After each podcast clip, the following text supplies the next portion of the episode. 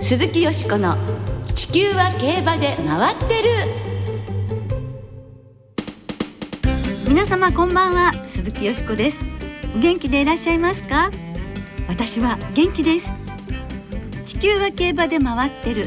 この番組では週末の重賞レースの展望や競馬会のさまざまな情報をたっぷりお届けしてまいります。最後までよろしくお付き合いください。今日ご一緒してくださるのは小屋敷翔吾アナウンサーです、はい、小屋敷です。よろしくお願いします。よろしくお願いいたします。まあもう10月に今日からねなりました。台風はちょっとね大変心配ですけど、はい、本当に皆さん十分ね注意なさってください、うんえー、10月に入りまして今週秋の G1 シリーズも開幕ですね。そうですね。中山ではスプリンターズステークスが行われます小屋敷さんはこの秋の G1 レースでは特にどんなことに注目されていますか？はいまあいくつかありますけど秋華賞ですかね。あね白毛のソダシが出てくるということで、うん、そうですね。札幌記念勝ちましたからね、はい、楽しみですね。はい。よしこさんはどうですか？私もやはり牝馬で、グランアレグリアの秋の天皇賞、はい、で富士二厩舎にもね戻ってきたようですし思えば去年のスプリンターズステークスのあの勝ち方からこの秋はどんな姿を見せてくれるのか 楽しみですね。はい年末までもう目が離せませんね。そうですね。はい、楽しみ。はい、そして今度の日曜日の深夜にはフランスで凱旋門賞も行われます。はい、週末は大忙しですね。大忙しだし、もう本当にどんだけ胸ときめかせばいいんでしょうっていう感じですね。ね もうワクワクですね。はいこの後特集で凱旋門賞たっぷりと展望してまいりますどうぞお楽しみに鈴木よしこの地球は競馬で回ってるこの番組は JRA 日本中央競馬会の提供でお送りします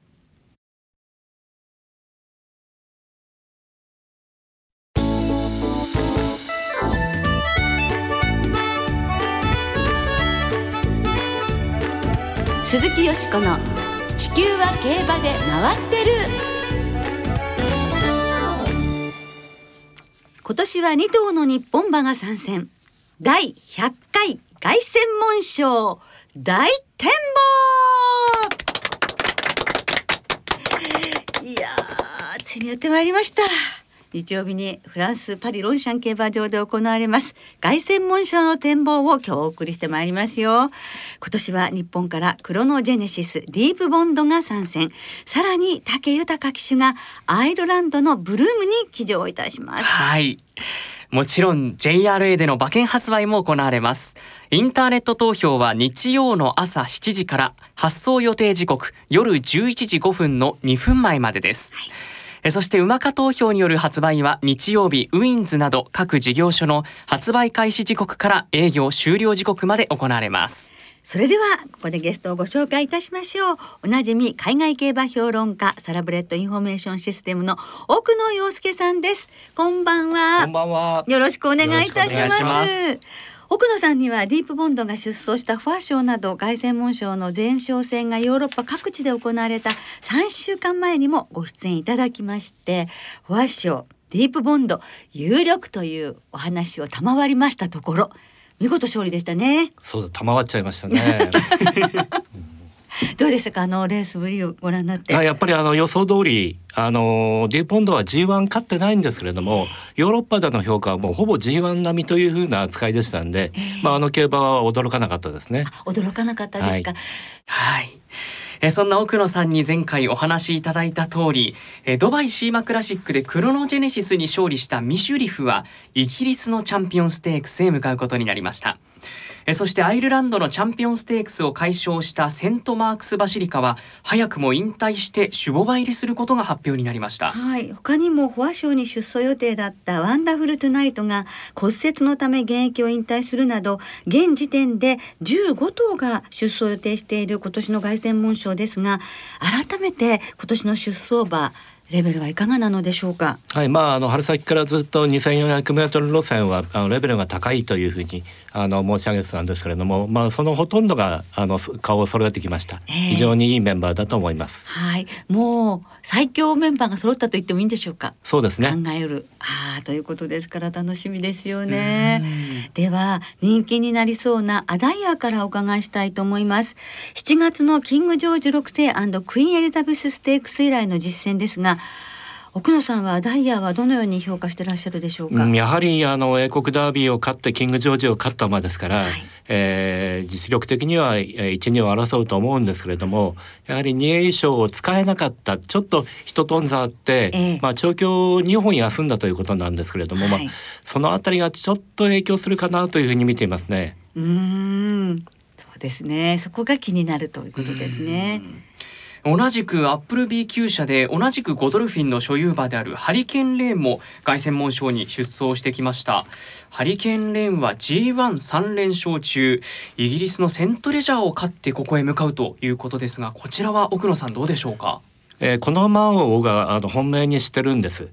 えーはい。ただ、えー過去99年間はい英国セントレジャーを勝った馬は凱旋門賞同じ年の凱旋門賞は勝ってないんですよね。ええなんか2まあその着が最高なんでしたっけ、そうですね、えそのジンクスを破れるかどうかということなんですけれども、はいまあ僕は破れると見ています。はいあのその魅力を教えてください。えー今までその凱旋あなぜセントレジャーのあの優勝馬が勝てなかったかというとこれはもうあのニジンスキーのトラウマというのがあって、えーニジンスキー最後の英国三冠馬なんですけれどもそれが凱旋門へ出てきて2着に負けてしまったと、まあ、それ以来あのセントレジャーへ行く馬が少なかったというのもあるんですけれども、まあ、ハリケーンレーンについては非常にいい状態で馬がフレッシュな状態えでえ凱旋門賞を迎えることができそうですので、はい。でなおかつもう今年は枠順が大事なんですけれども、はい。絶好の2番枠を引いたということで。ええ。今年なぜ内訳が今まで以上に第一というかみんながそこを狙うかというと？はい、やはりあの春競馬終わって7月の半ばからずっと内拉致を保護するための、えー、仮策をつけておりまして当日それがガッと全部外れると、ええもう絶対うちが有利なんです今年は。はいなんか土曜日のレースが全部終わってから取るってことですね。そうですね。それでなおかつ芝を刈るということですから、はい。どこまでやるんだって。どこまでそこを整えるんだっていう、えあみんなが狙いたいそこにひしめき合うんじゃないかということですがハリケーンレーンが2番枠ですもんね。あと7戦して6勝3着1回っていうこの戦績が素晴らしい。唯一のあの3着が英国ダービー、えーうん。道中の落鉄があったもんですから、うん。まあこれは逃していいかなと思ってます。はい。ということでハリケーンレーン、ね奥野さんの本命という話を早くもお伺いいたしました。そしてアダイヤと人気を分け合うアイルランドのウォルド厩舎のスミオン騎手が手綱を取る牝馬タルナワはどうでしょうか？まあこのまああの有力馬の中で一番資格が少ないタイプですね。ええ。あのまあ前走はあのアイリスチャンピオンセントマークスバシリカに負けたんですけれども、まああれはあの相手の土俵でのことですから、えええー無理はないと。まあそれでまあ、えー使ってるレースも6月から使い始めてちょうどあの馬が本当にフレッシュで使えるということで、はいえー非常に、えー評価を下げる理由はないんですけれども、はい、まあタルナは対抗ですね。去年あの凱旋門賞じゃなくてオペラ賞という2200メートルのレースを使って、えー勝ってるんですけれどもその時はやっぱり道が悪でしたから、はい。まあこういう馬場もこなせるという、えー実績もありますし、はい。本当にまあ資格は少ないですね。はい。そして前走ベルメイユ賞はまさかのと言っていいんでしょうか。2着。アイルランドのエイダン・オブライエン厩舎ディープインパクト3区のスノーフォールはどうでしょうか？はい、あの実はこの馬については非常に頭を悩ませたんですけれども、はいあの個人的に言うとこの馬人気になるんだったら切っちゃおうかなと思ってるんですよ。ええでやはりもう前走でちょっとあの普通の馬に戻っちゃったかなというような気がするんですけれども、やはりあの英国オークスなんか馬があの最終コーナーでぶつかってすごいもうエキサイトしましたよね。はいはいそれでガッとあれだけ開いたっていう。はいまああれからあの参戦という強さは非常にあのちょっと神がかり的だったんですけれども、まあ前走でちょっとそのなんか夢がちょっと消えちゃったんじゃないかなと思って。あちょっと前走を見てる限り右回りがちょっとぎこちないのと、はい、やはり、ね、前々から気になってたんですけれども、えー、拉致を頼りにするような感じが見えてたんですよ。えー、で前走も手前の買い方が非常にぎこちなくてどうしたんだろうなと思ってるんですね。やはり彼女にとって負けたということがね、なんかちょっと一つ、えー、前進を止めちゃってるんじゃないかなと思いますね。ここはファンの皆さんも迷うところかも難しいところですね。ねそうですよね。はい。さあそのエイダン・オブライエン厩舎からはスノーフォールの他にも去年の英国牝馬2冠達成したラブと武豊騎手が騎乗するブルームが出走を予定しています。奥野さんこの2頭はどう見ていらっしゃいますか？はいまずはブルームなんですけど武豊ジョッキー、えー、まあいい枠を引いたんですけども、はい、それより2つ内側に、えー、えー、ディープボンドがいるもんですから、はい、この辺もディープボンドとの兼ね合いだと思うんですよね。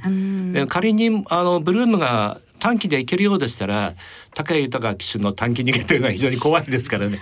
この辺りあの馬券に残しておく必要はあると思います。はい凱旋門賞も日本のジョッキーの中では一番騎乗されてますしね。そうですね。はい。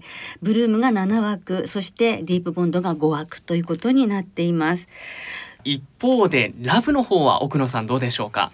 はいあのラブはあの今年初戦を勝ったんですがその後332という着順が悪いもんで急にその評価を落としてますけれども、えー、前走のあの、えー、ブランドフォードステークスという内容がすごく良かったんですね。はい、あの三三負けた時の競馬はなんかこうふっと生かされて、うんえー、去年の彼女じゃないような競馬を見せ見せてたんですけれども、えー、前走はすごくあの残り 300m から追い出して、まあ、最後4キロ差があった3歳に刺されちゃったんですけれども、えー、まあ短い差でしたので。このままちょっとあの復調気配が見えますね、えー、ただちょっと馬場状態が気になります、ね、そうですね。去年も馬場が悪くてね回避ということでしたもんね。出てきてほしいなと思いますねどうでしょうでもそうすると今ちょっとお話がありましたけれども日本バーディープボンドそしてクロノジェネシスあのオイシー・マーフィン騎手がなんか昨日パドックでちょっと怪我をしたということですが、あの軽くて乗れるということでよかったですね。そうですね。はい、そのクロノジェネシスですが、この日本の2頭はどうでしょうか？あの木曜日ギリギリ枠順抽選を見てたんですけど、その14番枠をクロノジェネシスが引いてしまったということで、もうちょっとあの厳しいことになってきたなというふうに思いましたね。先ほどお話になったように今年は特に内枠がいいとそうですね。まあ半分より内に入ってもらいたかったですね。えー、あ日本の女王様に試練がそうですね。ねまあただ向こう正面でね五六番手につけられれば、はい、あの勝負になると思いますし、はい、えー、マフィー騎手がどういうふうに導くかですね。うん。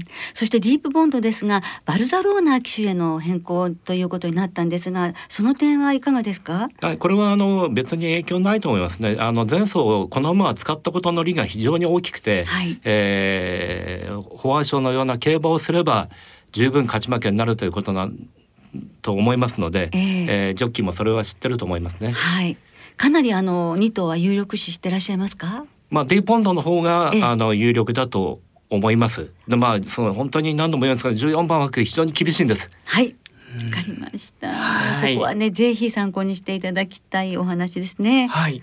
え支持を集めそうな馬をご紹介していただいてきたんですけれども、ここまでで名前の上がっていない奥野さんの期待馬は期待馬というか穴を出すとすれば、えええー、これもまた極端な一番枠なんですけれども、はい、モジョスター最強の一勝馬ですねこれ。はあ、英国ダービー2着それからセントレジャーも2着。着はい。あ穴どここはどういうところが魅力ですか？穴としての。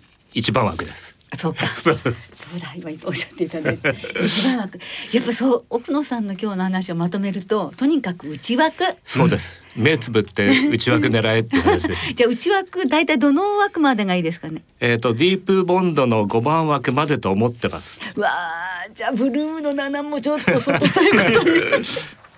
はい、わかりました。はい、じゃあちょっとその奥野さんの最後のそのね穴っていうのはやっぱり怖いのでいつもね、うん、皆さんぜひあの参考になさっていただきたいと思います。モジョスターです。はい。それでは全部まとめていただけますでしょうか。はいあのまあ今年はあのいいメンバー揃って日本馬のえー、なんですかね勝ち負けになる馬たちが言ってるんですけれどもその中でもやっぱりはハリケーンレーンが一番、えー、有利なような気がします。まあ馬券を組み立てるのはハリケーンレーンを、えー、軸でいいかなというふうに思ってます。はい。相手馬券の買い方教えてください。まあもうあの二等軸の三連単、えー、ボックスマルチというのを買うんですけれどもハリケーンレーンと種縄二等軸で、はい、えー、流す。それからハリケーンレーンとディープボンドを二等軸にして流すと。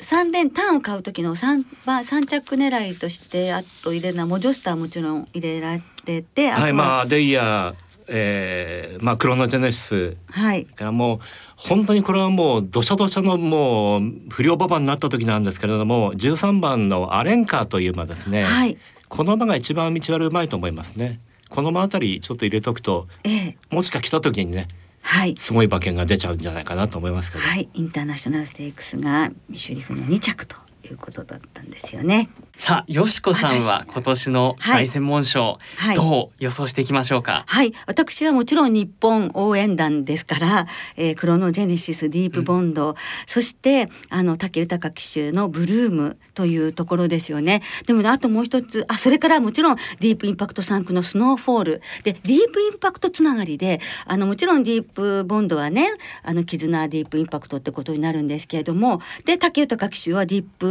インパクトの主戦ジョッキーだった。そしてクロノジェネシスも実はバゴのお父さんのナシュワンの方にあれハイクレアがいるのでディープインパクトと親戚になるんですよね。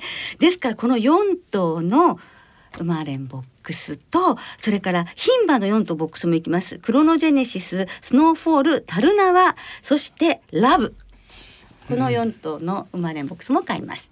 はい。倉敷さんは？私はですね、はい、まあまだこれから考えていこうかなと思ってるんですけど現時点では樽縄にちょっと期待してますね。はい、はい、やっぱりこれは強いんじゃないかと思っています。はい。凱旋門賞第100回です。日本時間の10月3日日曜日の夜11時5分発送予定です。えそのレースの模様はラジオ日経第一で夜10時30分からライブでお送りします。馬券を買ってレースはラジオ日経第一でどうぞお楽しみください。それでは最後に今年の凱旋門賞の一番の見どころはどこなのかまとめていただけますでしょうか？やはり第100回ということで、はい、えー、まあ国のあの年ですので、で非常にまああのメンバー的にもいいメンバーが揃ってますので、はい楽しい競馬になると思いますね。はい。そして第100回馬券当てて私たちにとっても記念にしたいですね。そうですね。そして日本の競馬にとってもぜひ記念になるように祈っております。奥野さん今日お忙しい中どうもありがとうございました。台風の中ありがとうございました。一生感謝します。以上2日後に迫ったフランスの凱旋門賞を展望いたしました。鈴木よしこの地球は競馬で回ってる。ここからは週末に行われる重賞を展望していきましょう。今週は土曜日に中京競馬場でシリウスステークス日曜日に中山競馬場でスプリンターズステークスが行われます。さあそれではスプリンターズステークス G1 を展望していきましょう。はい。1日金曜日正午の中山競馬場は天候雨芝が主ダート不良のコンディションですえー、3日の中山競馬場は晴れ時々曇りの予報。土曜日曜と天気が良さそうなので、えー、馬場も回復してきそうですね。そうですね,、うん、ねできるだけ良くなってほしいと思いますね。はい。よしこさんはどんな見解でしょうか？はい。本当にあの3歳からねその年上のままでそれから、えー、あのボバ牝馬。いいメンバー揃いましたよね。そうですね。そんな中で今年はやっぱり3歳馬の活躍目立ってますので、はい、ピクシーナイトにしてみました。それで、えー、短距離に1200メートルにしてから2戦2着2回ですけれども本当僅差じゃないですか。そうですね。で血統を見てもお母さんのお父さんがキングヘイロー。これも福永騎手とはねもう切れない。わですし、それから、えー、その母母の父が桜爆心王というね、うん、この名スプリンターが母系にいましてそしてお父さんの方のモーリスずっと遡るとダイナークトレス1988年、はい、1400メートルのスプリンターズステックスだったんですけどそ勝ってますのでね、うん、そんな血統的背景からも応援したいと思います。それで、え相手はですねレスシテンシアダノンスマッシュモズスーパーフレアそしてファストフォースメイケイエール。この5点に流したいと生まれんで思っています。はい。はい。小屋敷さんはいかがですか？私はですね追い込みのアウィルアウェイ。はい。まあ去年もね追い込んで3着でしたしまあこの馬もいつ来るかなっていうのはちょっと難しいところはあるんですけど、はい、なんかハマればみたいなね。そうなんですよね、えーなんで期待したいかなと思います、はいえーまずはスプリンターズステークスを展望していきました、はい。さあもう一つ重賞レースが行われます、はい。えー土曜日に中京競馬場でシリウスステークスが行われます。はい。えーこちらはですね、えーダートの1900メートルのハンデキャップ戦ということになります。はい。中京競馬場1日金曜日正午の時点で天候曇りです。芝ダートともに量の発表となっていますさあシリウスステークスよしこさんはどんな見解でしょう？はいこちらは早やっこですね。お早やっこ。はい。重賞のね重賞勝利をしたいと思いますね、うん。はい。連勝してほしいですね前走からね。そうですね。はい。はいどうですかお屋敷さんは？私はですねここはリアンベリテに期待したいと思います。こちらもね勝てば連勝ということになるんですが、はい。えーすんなり花へ行けたら十分粘れる力はあるんじゃないかなと思って見ています。はい。楽しみにねこちらもしたいと思いますね、そうですね、はい。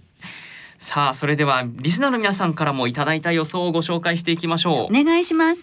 まずはゾウタンさんから今週藤田七子騎手そして来週は古川奈穂騎手が復帰してまた華やかになりますね。うんそうですね。今年デビューの2人は新人賞争いにも関わってきますので奮起してほしいですと。ねえ。はい。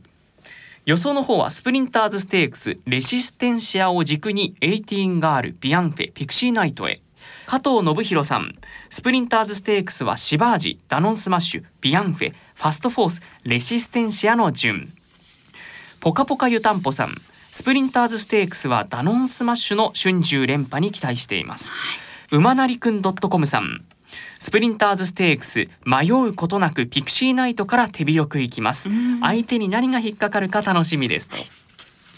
えーそれから凱旋門賞関連の、ええ。えー予想も皆さんからたくさんいただいています。はい30代女性の会社員マリコ・デラックスさんからはい。凱旋門賞がとっても楽しみです。嵐の桜井くんと相葉くんの結婚発表があったので嵐つまりハリケーン。ですからハリケーンレーンにも個人的には注目しています。となるほど。これはなんか ねじじ時事ネタとしてぴったりですね。面白いですね、はい。カバさんからもいただいています凱旋門賞はクロノジェネシス外枠になりましたが期待しかないです。リアンドノールさん凱旋門賞はあえて日本馬ではなく武豊騎手とキーファーズの期待馬ブルームを応援します。去年はジャパンに乗れず悔しい思いをした豊さんや松島オーナーの夢をブルームが叶えてあげてほしいなと思うからです。ということです。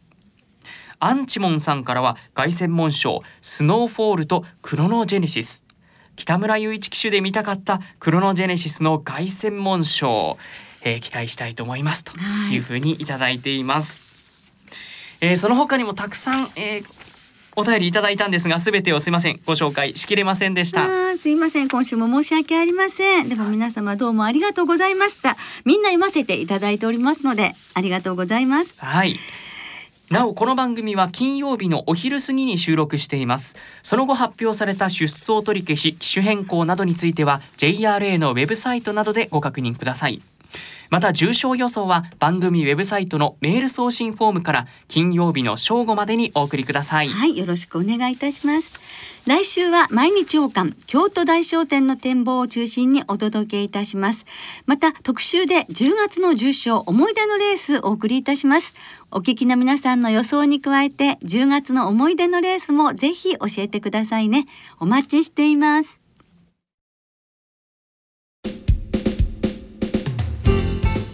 そろそろお別れの時間となりました。今週末は最終週を迎える中山中京の2つの競馬場での開催です。2歳戦は21レース行われます。特別戦も中山で不要ステークスとサフラン賞中京で桔梗ステークスが行われます。さあよしこさん、はい。注目されている2歳馬どの馬でしょう、はい中山の日曜日ですね。1600m のレースですけれどもメロディーフェアメロディーフェア、はい。四代母がスキーパラダイスなんですけれどもメロディーフェアといえば小さな恋のメロディー。わかんないでしょうね 小屋敷さんは。すいませんピンときませんでした。はい、もう本当にその映画のね主題歌だったんですよ メロディーフェア。はい、応援したいと思います。はい、その2歳戦は単勝がお得です。全競馬場全レースの単勝を対象に通常の払い戻し金に売上の5%相当額が上乗せされ払い戻しされます今週は中山中京競馬場ともに事前にネット予約で指定席を購入された方だけがご入場いただけます。はい。また一部を除くウィンズなどは事業所ごとに営業日時発売レースなどを制限して営業しています。詳しくは JRA のウェブサイトなどでご確認ください。そして日曜日には凱旋門賞の馬券発売も行われます。凱旋門賞の模様や直前のレース展望などは夜10時半からラジオ日経第一でお楽しみください。小屋敷さんもねお出になりますね。はい出演します。はい。ねいろいろねなさるそうですのでぜひお聞きくださいね。では秋の G1 開幕種そして凱旋門賞存分にお楽しみください。お相手は鈴木よしこと小屋敷翔吾でした。また来週元気にお耳にかかりましょう鈴木よしこの地球は競馬で回ってるこの番組は JRA 日本中央競馬会の提供でお送りしました。